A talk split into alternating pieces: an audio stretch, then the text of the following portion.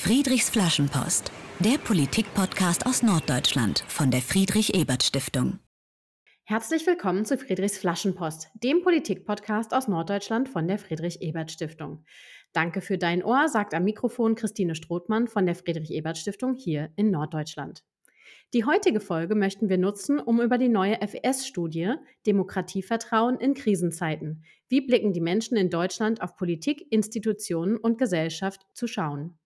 Die Studie findet sich übrigens auch bei uns im Internet.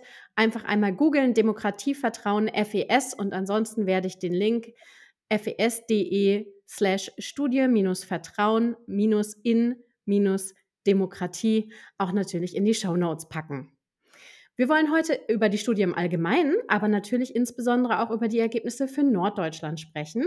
Und dafür darf ich Dr. Sandra Fischer und Professor Dr. Frank Decker von der Uni Bonn begrüßen. Herzliches Willkommen Ihnen beiden. Schönen guten Tag. Schönen guten Tag. Schön, dass Sie da sind. Sie haben beide ja gemeinsam mit Volker Best und Anne Küppers diese Studie verfasst. Und ich würde jetzt einfach mal direkt drauf losfragen. Ist denn die Demokratie in der Krise oder schlägt sie sich im Gegenteil ganz gut in diesen Krisenzeiten? Ja, klassische Antwort. Es kommt darauf an. Wir haben ja eine solche Studie für die Friedrich-Ebert-Stiftung schon einmal gemacht, 2019. Das war noch vor der äh, Corona-Krise. Und ähm, damals hatten wir äh, doch einen ziemlich besorgniserregenden Befund, nämlich äh, nur noch äh, die Hälfte oder sogar weniger als die Hälfte sind mit der Art und Weise, wie die Demokratie in Deutschland funktioniert, zufrieden. Das war vor drei Jahren. Jetzt haben wir dieselbe Frage nochmal gestellt und festgestellt, es ist nicht sehr viel besser geworden, ein klein bisschen besser, aber es ist eben auch nicht schlechter geworden. Und insoweit könnte man sagen, äh, die Stabilität der doch deutlichen Unzufriedenheit verharrt äh, auf, ja, immer noch sehr hohem äh, Niveau. Aber wenn man jetzt mal Revue passieren lässt, was in den drei Jahren passiert ist, insbesondere die Corona-Pandemie, hätte man ja auch annehmen können, dass die Leute eher noch unzufriedener äh, geworden sind. Zumindestens das ist nicht eingetreten. Ja, vielen Dank. Das ist viel wert tatsächlich. Frau Fischer, warum heißt es denn Demokratievertrauen in Krisenzeiten? An welchen Krisen haben Sie das denn jetzt festgemacht? Also in der Studie haben wir ähm, besonders äh, geschaut, äh, zum einen auf die Corona-Pandemie. Die sollte ursprünglich auch im äh, Mittelpunkt der Studie stehen. Wir hatten den Fragebogen auch schon ähm, fertig äh, und dann kam der 24. Februar 2022, äh, so dass wir nochmal an den Fragebogen herangehen äh, mussten und dann durchaus eben auch noch den Angriffskrieg Russlands auf die Ukraine integriert haben ähm, und auch äh, den Konsequenzen, die das hatte, also Stichwort ähm, Energiepreiskrise, äh, also diese Fragen ähm, auch Niederschlag in einigen der Items gefunden haben. Und jenseits dieser aktuellen Entwicklungen haben wir natürlich auch längerfristige Krisentendenzen äh, in der Demokratie. Man muss bei dem Wort Krise vielleicht immer ein bisschen vorsichtig sein weil wir sind eigentlich immer in der Krise. Und ähm, wenn ich mal die letzten Jahrzehnte, seit ich Politik verfolge, Revue passieren lasse, es gibt immer, die Parteien sind in der Krise, die Demokratie in der Krise. Wir haben aber trotzdem doch eine Verschärfung seit etwa 20 Jahren. Also zum einen handfeste Krisenereignisse. Das beginnt vielleicht mit 9-11, also dem islamistischen Terrorismus. Dann hatten wir die Finanzkrise, Eurokrise ähm, die Flüchtlingskrise 2015, 2016 äh, und dann schließlich Corona bis jetzt zum Ukraine-Krieg. Also eine Abfolge von Krisenereignissen, aber eben auch längerfristige Entwicklungen, zum Beispiel äh, die Zunahme auch sozialer Ungleichheit äh, in unseren Demokratien. Das ist eine Entwicklung seit 20, 30 Jahren. Auch die Globalisierung ist ein Problem für die Demokratie, weil sie natürlich es auch immer schwieriger macht, Dinge auf der nationalen Ebene, wo die Demokratie ja primär stattfindet, äh, zu regeln. Also insoweit scheint es schon berechtigt zu sein, von einem Krisenzeitalter oder von einem neuen Krisenzeitalter zu sprechen, in dem wir uns heute befinden. Mhm, herzlichen Dank. Da kommt tatsächlich einiges zusammen und dann interessieren Sie sich, und da fange ich auch noch mal bei Ihnen an, Herr Decker, ausgerechnet für Demokratievertrauen in diesen Zeiten. Da ist jetzt meine erste Frage, wie kann man das denn bitte messen? Ja, das ist gar nicht so leicht. Ähm, wir haben ja eben schon darauf hingewiesen, dass wir die Zufriedenheit messen. Zufriedenheit verbindet sich sehr stark mit äh, Vertrauen. Äh, die Zufriedenheit messen wir eben, äh, indem wir nach der realen Demokratie, nach der Wirklichkeit der Demokratie fragen äh, und nicht nach der Demokratie als Idee, der Demokratie als äh, Prinzip. Wenn Sie die Menschen fragen, äh, ob sie die Demokratie als gute Staatsform bezeichnen oder ob sie eine andere Staatsform, eine Nicht-Demokratie, eine Diktatur vorziehen würden, haben sie ganz große Unterstützung für die Demokratie. Etwas anders sieht es eben aus, wenn man fragt nach dem Funktionieren äh, der Demokratie. Und das ist nochmal ganz wichtig, dass man darauf hinweist. Man darf eben das nicht darauf verkürzen, die Menschen seien unzufrieden mit der Demokratie, sondern sie sind unzufrieden damit, wie die Demokratie funktioniert. Und viele Menschen sind eben unzufrieden, weil sie die Demokratie selber als Idee und als Prinzip hochhalten. Also gerade kritische Bürger messen die reale Demokratie auch an ihren eigenen Versprechungen, an ihren eigenen äh, Zielen. Ein wichtiges Versprechen der Demokratie ist zum Beispiel die politische Gleichheit. Und die Frage ist, ist das in der Realität eigentlich noch so aufrecht zu erhalten? Wir sehen zum Beispiel heute, dass die Wahlbeteiligung sozial immer ungleicher wird. Es sind vor allem benachteiligte, sich äh, auch abgekoppelt fühlende Menschen, die nicht mehr zu den Wahlen geht. Aber das widerspricht eigentlich unserer Idee der politischen Gleichheit. Also insoweit muss man diese beiden Dinge, die Demokratie als Idee und die Demokratie, so wie sie tatsächlich funktioniert oder eben nicht funktioniert, das muss man deutlich äh, auseinanderhalten. Und ein Großteil der Menschen, die Hälfte, sind eben nicht damit zufrieden, wie die Demokratie funktioniert. Und wenn Sie dann nochmal in die verschiedenen Gruppen hineinsehen, sehen Sie auch, und das ist kein Zufall, dass es vor allem die sind, denen es eben auch schlechter geht, die sich benachteiligt fühlen, vielleicht auch objektiv äh, tatsächlich benachteiligt sind, die mit der Demokratie hadern, weil sie sich durch die Demokratie auch nicht vertreten fühlen, nicht äh, angemessen in ihren Meinungen und Interessen repräsentiert sehen. Frau Fischer, das ist ja wie ein Stichwort für meine nächste Frage an Sie. Ähm, Sie sind ja, also sind ja beide an der Uni Bonn, ich hatte es erwähnt, Sie sind ja aber spezifisch auch in der Forschungsstelle Diversität. Und gerade da ähm, würde ich jetzt vermuten, dass Sie sich auch mit Menschen beschäftigen, die sich vielleicht in der De Demokratie eben nicht repräsentiert fühlen. Was ist denn Ihr Forschungsinteresse jetzt beim Demokratievertrauen? Mhm. Also ähm, in der Tat habe ich mir die Zahlen auch äh, nochmal angeschaut im Hinblick auf ähm, Diversitätskategorien. Also das ähm, war in Form einer sogenannten Sekundäranalyse, weil Diversität ja nicht äh, im Vordergrund stand, als wir ähm, die Studie und die Umfrage gemacht haben. Und äh, sekundäranalytisch geht man dann sozusagen vor, wenn man eine andere Fragestellung an diese Daten heranträgt. Aber womit ich arbeiten konnte, waren zum Teil einige Items, die abgefragt abgefragt worden waren, zum Beispiel äh, Zustimmung zu einem Paritätsgesetz. Ähm, und zum anderen konnte ich mir aber auch eben anschauen, verschiedene Untergruppen, die wir auch abgefragt haben und die ähm, Diversitäts- äh, oder wenn man sich mit Diversität beschäftigt, auch relevant sind.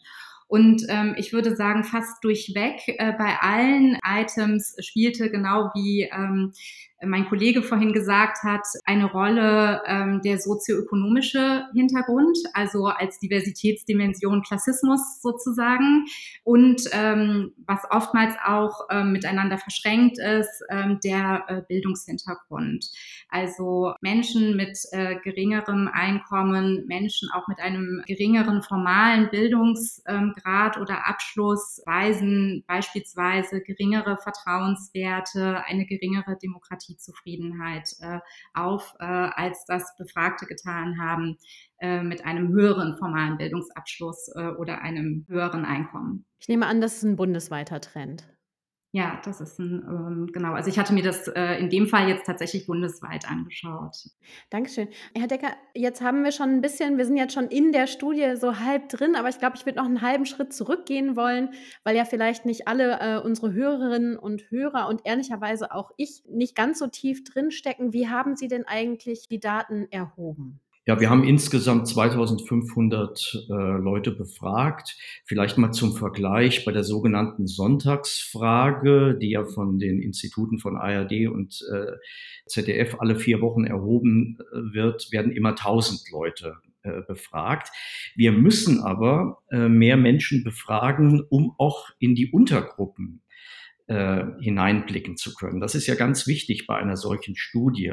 Also uns interessieren eben dann die Unterschiede zwischen den verschiedenen sozialen Gruppen, aber uns äh, interessieren zum Beispiel auch die Unterschiede je nach Parteipräferenz äh, der verschiedenen Befragten und äh, uns interessieren auch die Unterschiede zwischen den Regionen. Also wir haben dann äh, 400 Menschen aus dem Norden äh, befragt und äh, das wären eben sehr viel weniger, wenn man jetzt insgesamt nur eine Grundgesamtheit ähm, hätte von 1000. Ja, und wie haben wir das äh, gemacht? Mhm, genau, also wir haben äh, ein Meinungsforschungsinstitut äh, beauftragt, Infratest DIMAP. Die sind äh, dann äh, im Juli und August 2022 äh, ins Feld gegangen und haben ähm, die Befragten angerufen. Ähm, das war, äh, beziehungsweise das war ein sogenanntes Mixed Mode Design. Ähm, das heißt, ungefähr 1600 Befragte sind telefonisch angesprochen worden. Ähm, da wurde auch nochmal unterschieden, 60 Prozent von diesen über Festnetznummern und 40 Prozent von diesen über Mobilfunknummern. Und ungefähr 900 Befragte sind äh, online angesprochen worden. Und man kann äh, sagen, dass ähm, die Interviewdauer durchschnittlich 25 Minuten ähm, war, ähm, dass man ungefähr 15 Personen anrufen musste, um ein Interview zu bekommen. Und die Abbruchquote lag bei 0,5 Prozent. Das heißt, fast alle, die ein Interview begonnen haben, haben dieses Interview dann auch zu Ende geführt.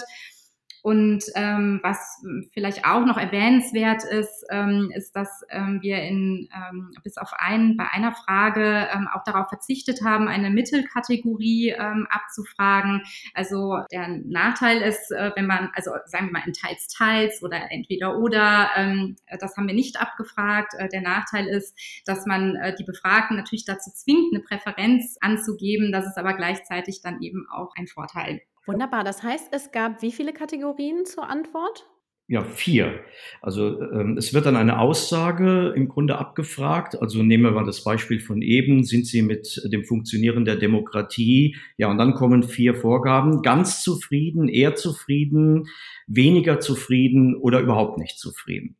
Es gibt keine Teils-Teils-Kategorie, äh, äh, denn es ist ja schwierig, wenn Sie dann am Ende haben, die Leute sind unsicher äh, und dann sagen Sie 30, 40 Prozent Teils, Teils. Ja, wie wollen Sie das interpretieren? Also uns schien diese Vorgehensweise dann etwas ähm, naheliegender. Manchmal müssen die Interviewer dann so ein bisschen auch noch nachhaken. Sie dürfen die Befragten ja nicht manipulieren, also in eine bestimmte Richtung drängen, aber sie müssen sie im Grunde dann auch schon zur Antwort zwingen.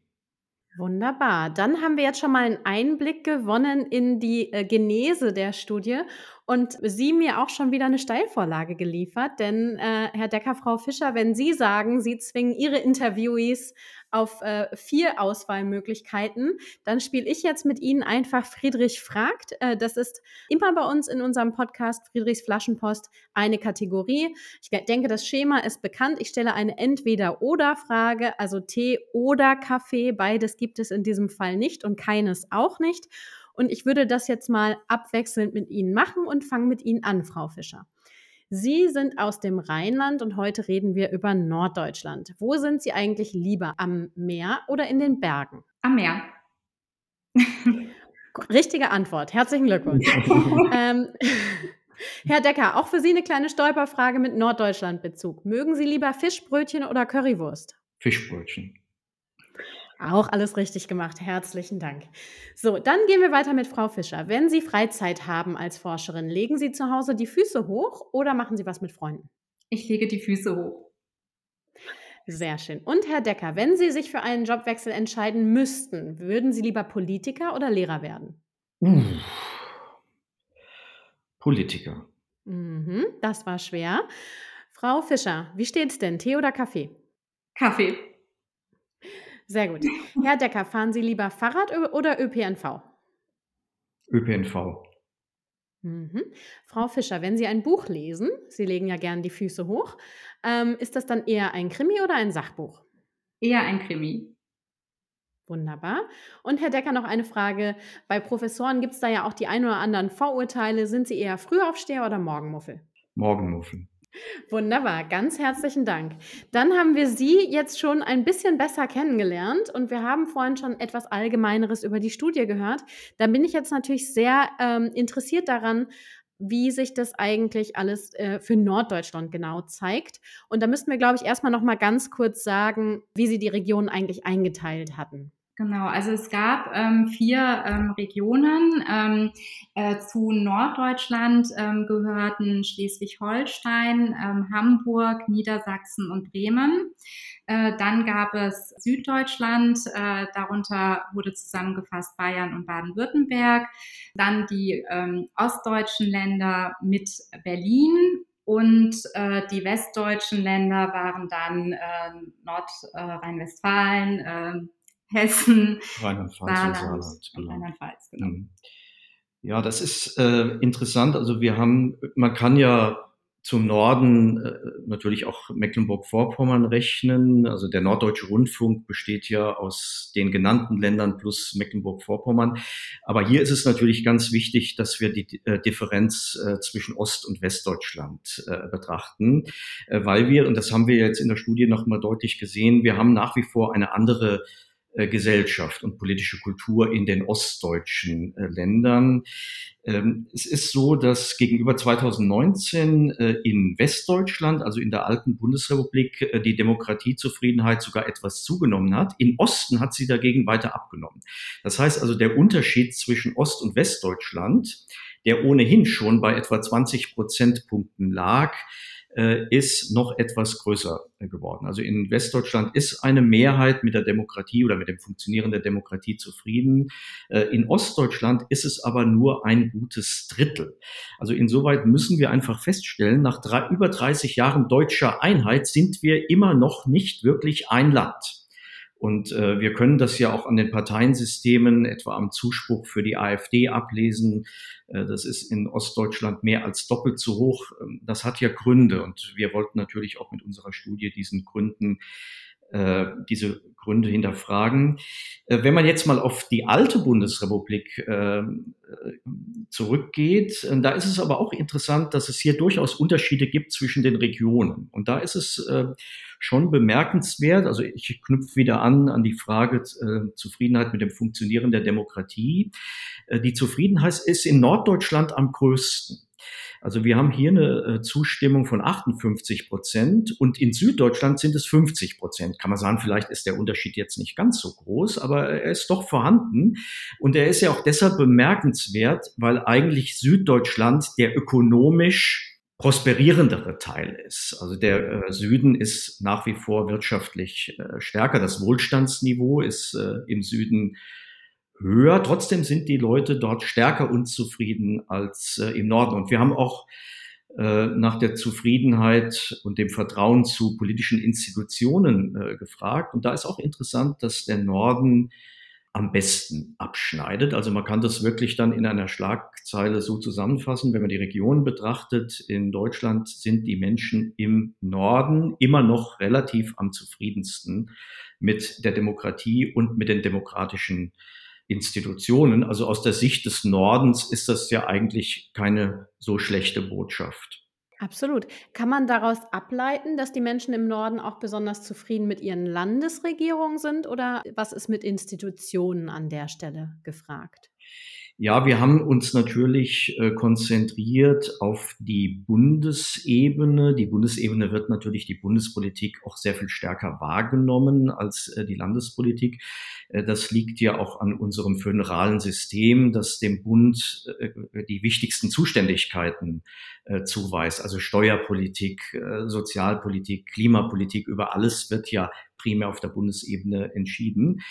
Äh, aber wir haben äh, auch mit Blick auf die Corona-Pandemie die Menschen auch gefragt nach der Zufriedenheit mit dem Föderalismus. Also der Föderalismus äh, ist ja, wenn man so will, in Deutschland ein ungeliebtes Kind. Also die Menschen haben eben auch eine sehr starke Präferenz für Einheitlichkeit, einheitliche Lösungen. Und da sind auch die Unterschiede äh, zwischen den Regionen ganz äh, interessant. Mhm, genau, also ähm, äh, man hätte oder könnte ja vermuten, dass wenn man jetzt eine Reihung vornehmen würde, dass gerade die süddeutschen Länder, äh, Bayern, Baden-Württemberg, ähm, äh, Befürworter äh, des äh, föderalen äh, Prinzips sind. Ähm, aber auch hier ist es so, dass der Norden äh, Spitzenreiter ist. Zwar auf einem niedrigen Niveau, also es ist äh, jetzt nicht so, dass äh, die meisten denken, ähm, dass es beispielsweise äh, von Vorteil war, dass die ähm, Landesregierungen in der Corona-Pandemie äh, auch auf regionale Bedarfe dann reagieren konnten.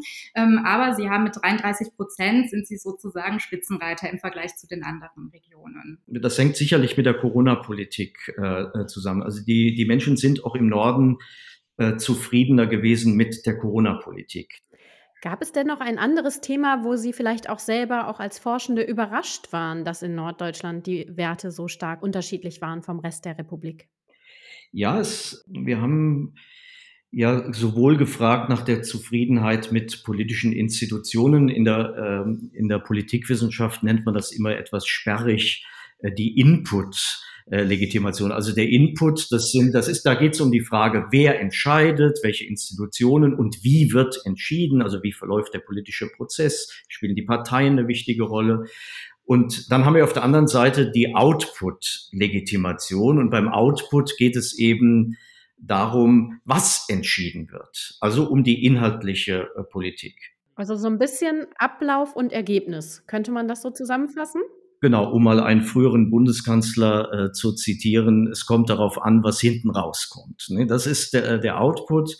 Äh, und äh, man kann zeigen, dass am Ende äh, der Output wichtiger ist äh, für die Menschen, beziehungsweise die Zufriedenheit mit den Institutionen hängt eben auch sehr stark davon ab, ob die Menschen mit dem Output zufrieden sind, also mit den äh, politischen Entscheidungen, äh, die getroffen werden.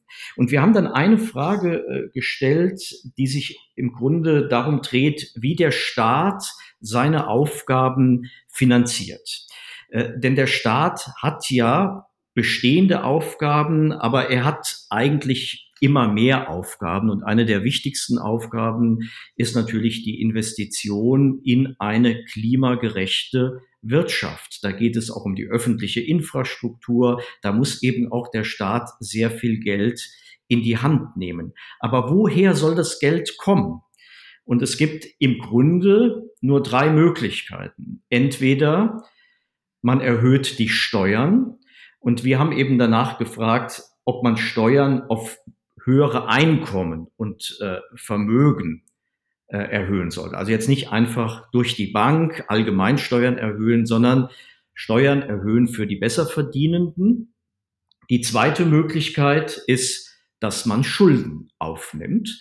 Oder man muss es konkret sagen, noch mehr Schulden aufnimmt, denn wir nehmen ja schon Schulden auf. Es werden ja Ausnahmen gemacht von der Schuldenbremse, Sondervermögen angelegt. Das heißt zwar schön, Sondervermögen sind in Wahrheit aber auch nur Schulden. Und ähm, die dritte Möglichkeit ist, dass man dann doch nicht so viele Aufgaben erledigt, dass man eben dann auch Ausgaben kürzt. Und diese drei Dinge haben wir dann zur Wahl gestellt und da fanden wir zunächst einmal interessant. Und da gibt es kaum Unterschiede zwischen den Regionen. Die Menschen wollen nicht, dass der Staat sich noch weiter verschuldet. Also nur zehn Prozent stimmen dem zu. Also bleiben eigentlich dann nur die beiden anderen Alternativen. Entweder wir erhöhen die Steuern oder wir sparen. Also wir kürzen auch äh, die Ausgaben. Und da ist es interessant, dass die Menschen im Norden eher dafür sind, stärker als etwa die Menschen im Süden und auch die Menschen im Westen, also in, äh, in Nordrhein-Westfalen, Rheinland-Pfalz und Hessen.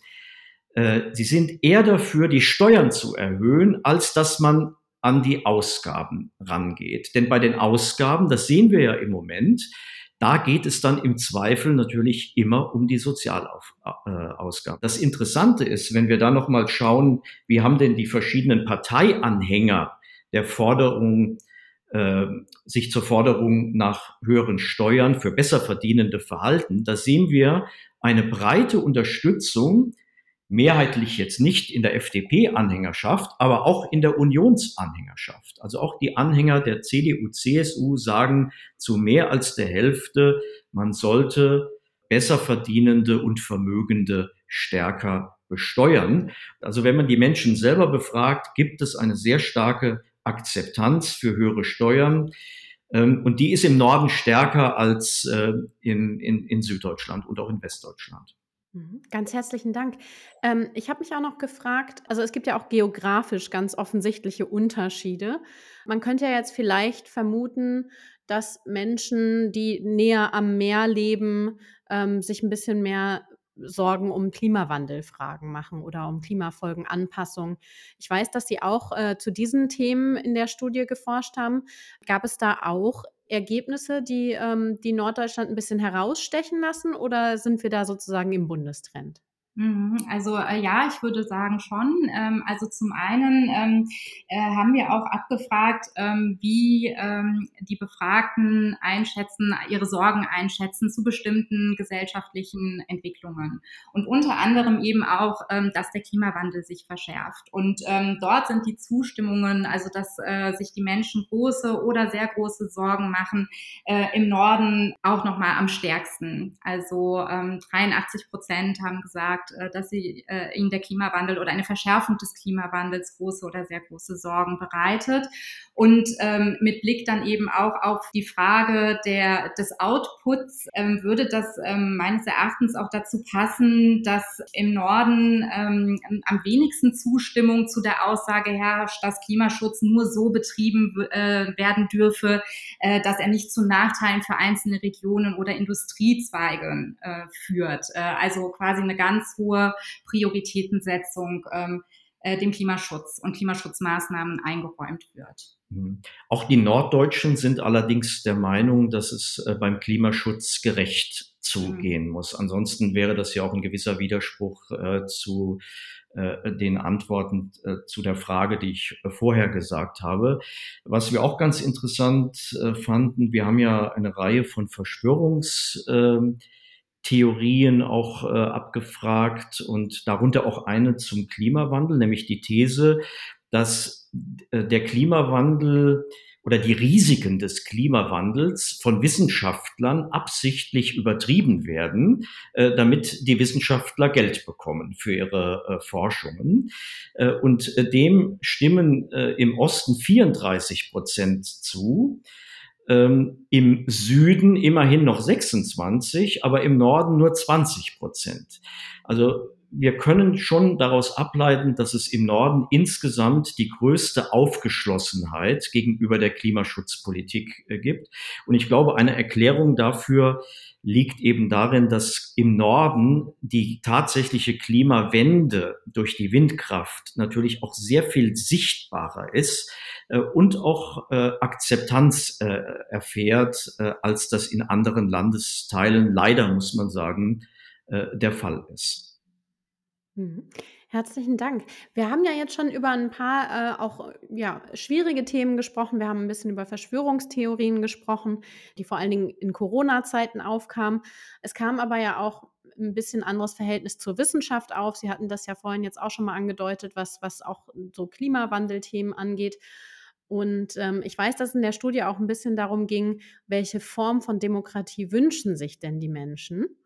Und äh, da würde ich Sie jetzt auch fragen, also äh, war das in Norddeutschland eher ein Wunsch nach direkter oder direkterer Demokratie oder weiterhin repräsentativer Demokratie, äh, vielleicht sogar Expertenregierungen? Ähm, wie, wie steht der Norden da? Ja, steht eigentlich hier nicht wesentlich anders da als äh, die, die anderen Regionen. Zunächst muss man mal äh, darauf hinweisen, dass eine Diktatur sich niemand wünscht, auch in Ostdeutschland. Also die Zustimmungswerte liegen da unter einem Prozent.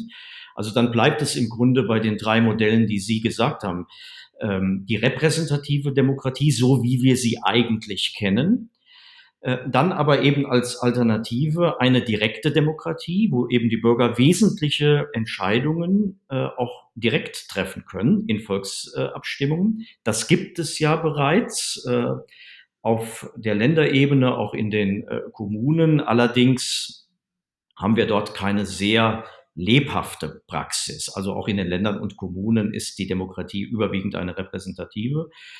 Äh, und dann haben wir eben die Idee, dass gewissermaßen neutral äh, entschieden werden soll durch Experten. Wir haben ja solche Elemente der Expertokratie durchaus auch im vorhandenen Regierungssystem, etwa die Verfassungsgerichtsbarkeit, die spielt bei uns auch eine sehr wichtige Rolle.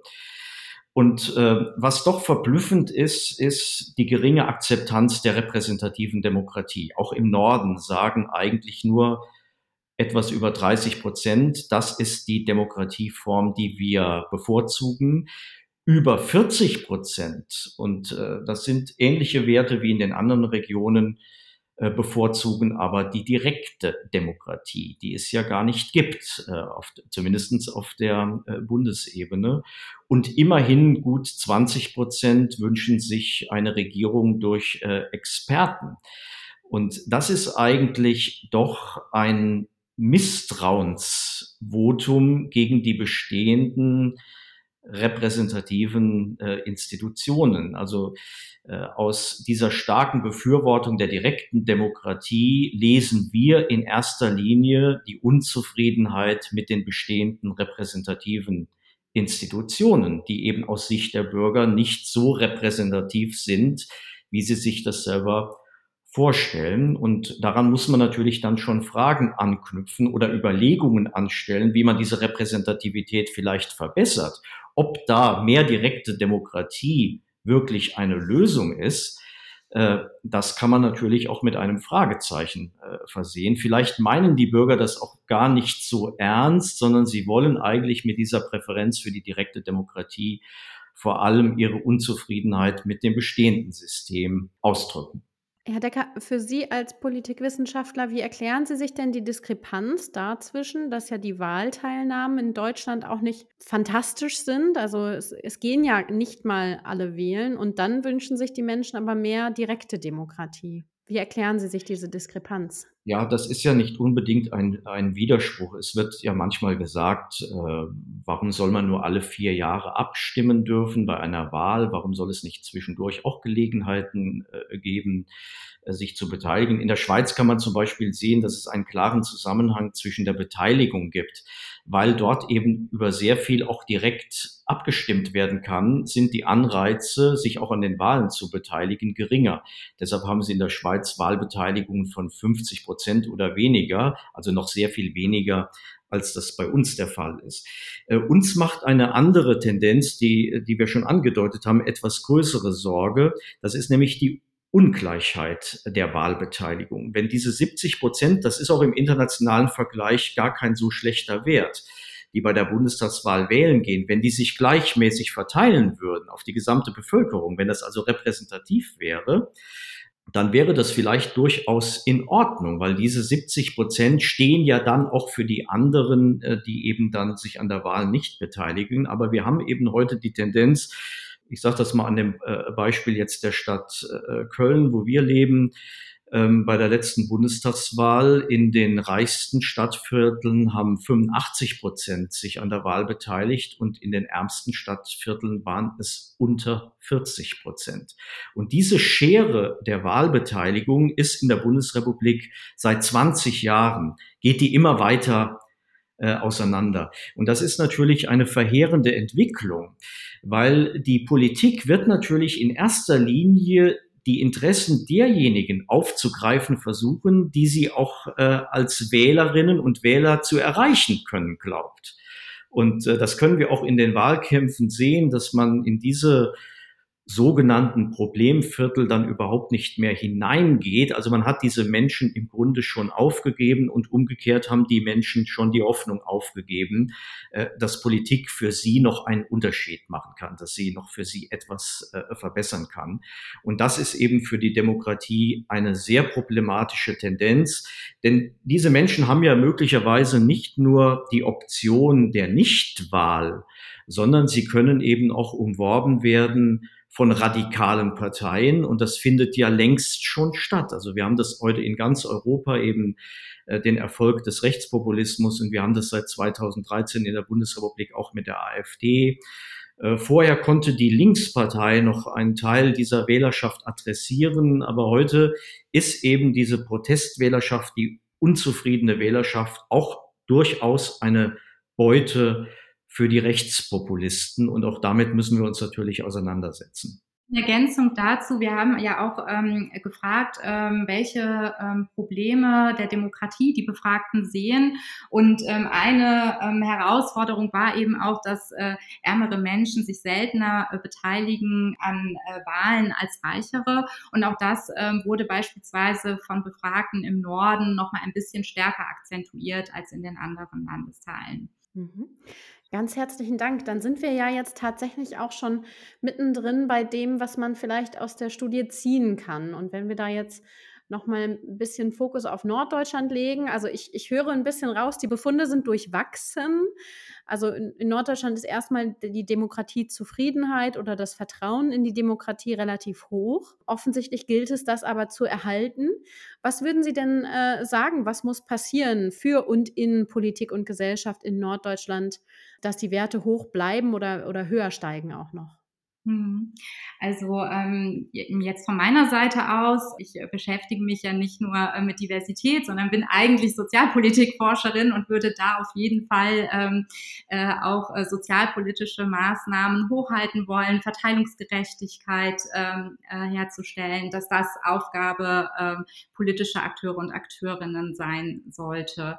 Zum anderen ähm, glaube ich äh, auch daran, dass wir die lokale Ebene Ebene auch stärker in den Blick nehmen sollten, auch als eine Möglichkeit, Menschen zusammenzubringen, ähm, vielleicht sogar auch äh, in Kombination damit, ähm, äh, dass man äh, in Kombination mit sozialpolitischen Maßnahmen, Stichwort sozialer Wohnungsbau, um der Segregation von, äh, von Vierteln entgegenzuwirken, was ja wiederum dann Auswirkungen auf ein Bildungssystem haben äh, kann und Segregation im Bildungssystem in Schulen haben kann.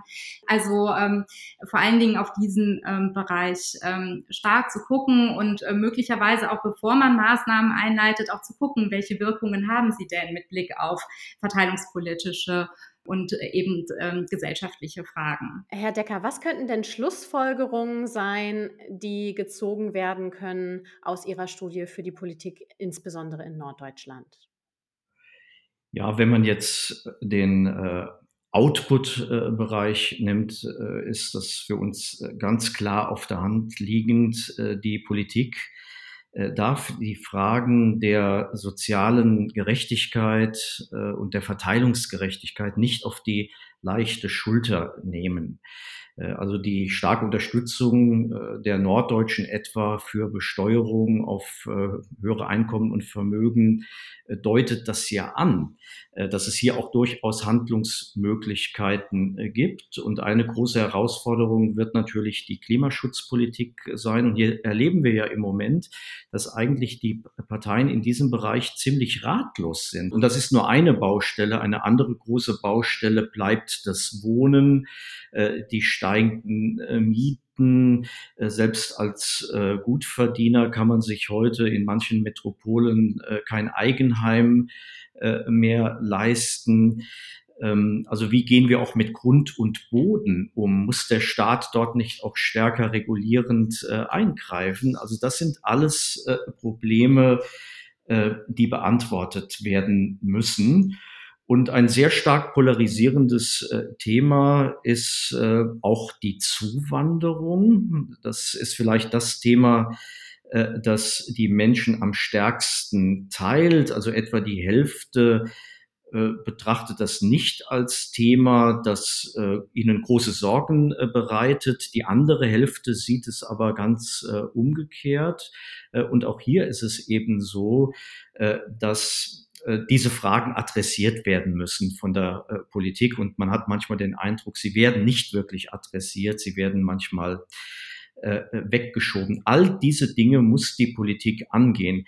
Was den, jetzt den Input-Bereich angeht, sind wir relativ skeptisch, was zum Beispiel die direkte Demokratie angeht, äh, aber auch ähm, neue ergänzende Formen der Bürgerbeteiligung, wie sie jetzt nicht nur diskutiert werden, sondern auch ausprobiert werden, wie die Bürgerräte.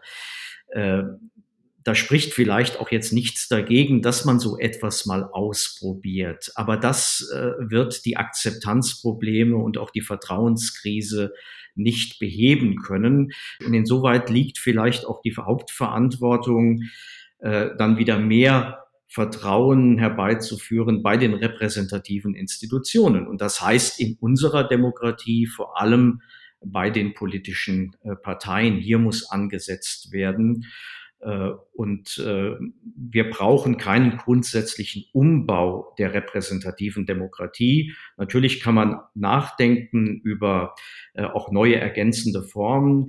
Die haben aber aus unserer Sicht, das haben wir ja eben schon angedeutet, ihren Platz nicht primär auf der Bundesebene, sondern wenn sie sinnvoll sind, dann sind sie vor allem auf der lokalen Ebene, in der Kommunalpolitik sinnvoll.